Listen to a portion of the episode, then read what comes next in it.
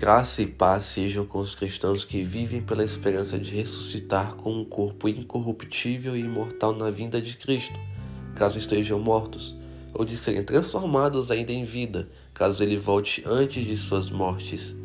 Ele é a primícia dos que ressuscitam, assim como Adão foi a primícia dos mortos. É importante crermos na ressurreição, tanto de Cristo quanto nossa. Ela é uma das principais doutrinas que formam o credo cristão, no que cremos. É bastante válido afirmar que quem não crê na ressurreição não pode ser considerado um cristão. Afinal de contas, negar que seremos ressuscitados caso morramos antes da vinda de Jesus seria negar a sua própria ressurreição. E se ele não ressuscitou, é vã a nossa fé.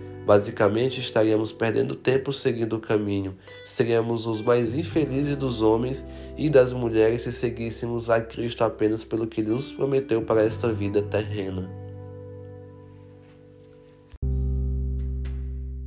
E é exatamente sobre isso que Paulo fala aos Coríntios na sua primeira carta destinada a eles. Se a nossa esperança em Cristo se limita apenas a esta vida, somos os mais infelizes de todos os homens. 1 Coríntios capítulo 15, versículo 19. Este é o verso-chave do devocional. Seremos os infelizes se esperarmos de Deus somente por aquilo que Ele pode e prometeu nos conceder aqui. É perfeitamente compreensível que, enquanto seres terrenos, anseiemos pelas coisas deste lugar, desta terra, mas pelo Espírito, pela palavra, pela pregação do Evangelho, podemos aprender a ansiar pelo que Deus tem preparado para nós na eternidade. Contudo, se não acreditamos em ressurreição, ou se não entendemos o que ela comporta e significa, viveremos em um evangelho distorcido, talvez nem seja evangelho. Compreender o que significa a ressurreição, tanto nossa e principalmente a de Cristo, é fundamental para a nossa caminhada, por alguns motivos. O principal deles é: o pecado tem como pagamento a morte. Só se paga o pecado com a morte. Se merecemos morrer por causa do nosso pecado, ao se consumar eu não teria o poder de me ressuscitar. O morto não pode vivificar a si mesmo, porque afinal está morto.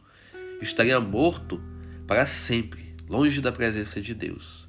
Já que não havia nenhum homem sem pecado até Jesus, e hoje não há e nem haverá nessa geração era necessário que alguém sem pecado morresse de uma vez por todas e por todos. Por isso, João Batista conferiu o nome de Cordeiro de Deus que tira o pecado do mundo a Jesus, porque ele, sem pecado, haveria de ser sacrificado para pagar com a sua morte o preço pelos nossos pecados.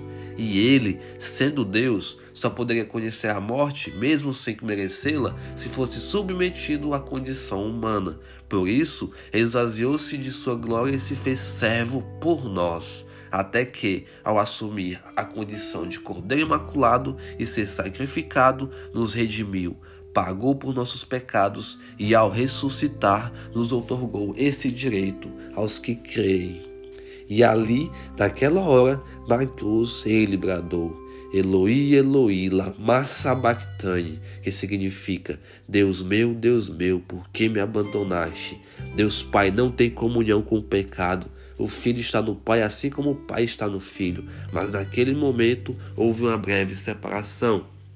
Deus Pai não compactua com o pecado, ele não se alinha nem entra em contato com o pecado, ele é perfeitamente santo, nele não há impureza enquanto sobre o Deus Filho naquele momento estava todos os nossos pecados, todas as transgressões e iniquidades das gerações passadas, presentes e futuras.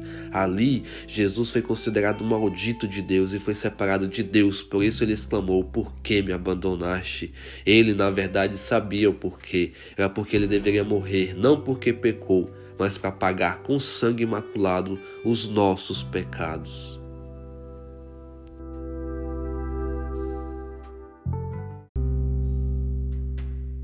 Mas morreu com a promessa de ressuscitar e ressuscitou ao terceiro dia, para que esta seja a nossa maior esperança, de ressuscitar como Ele, ou sermos transformados e recebermos um corpo glorificado incorruptível, isto é, impossibilitado de pecar, e imortal, impossibilitado de sofrer e morrer, assim como o dele, pois ele é a primícia dos que ressuscitam, e todos os que creem nele receberão essa graça.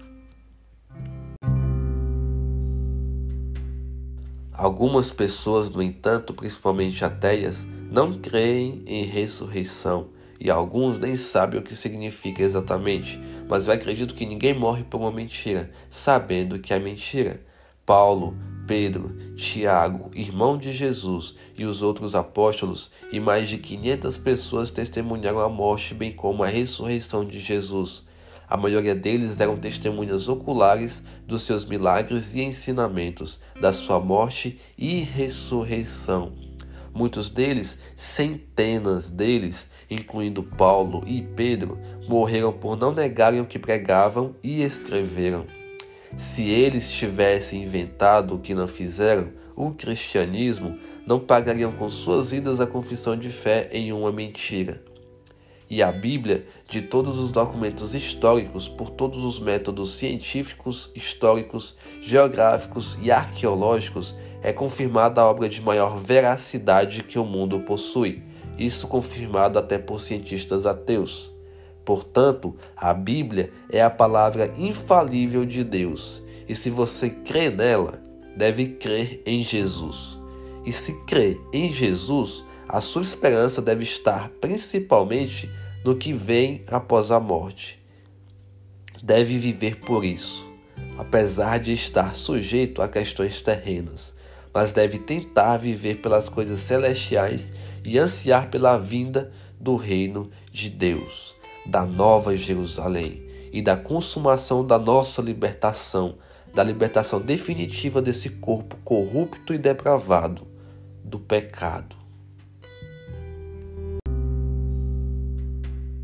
E esta é a minha oração: que o nosso Senhor e Salvador Jesus, o Cordeiro de Deus que tira o pecado do mundo, nos conceda a graça do conhecimento e do discernimento para podermos focar na promessa da Sua vinda, para vivermos conforme a Sua vontade, andarmos no Seu caminho e esperarmos no Espírito, não somente pelo que Ele pode conceder aqui e agora, mas do que Ele tem preparado para o nosso futuro na eternidade.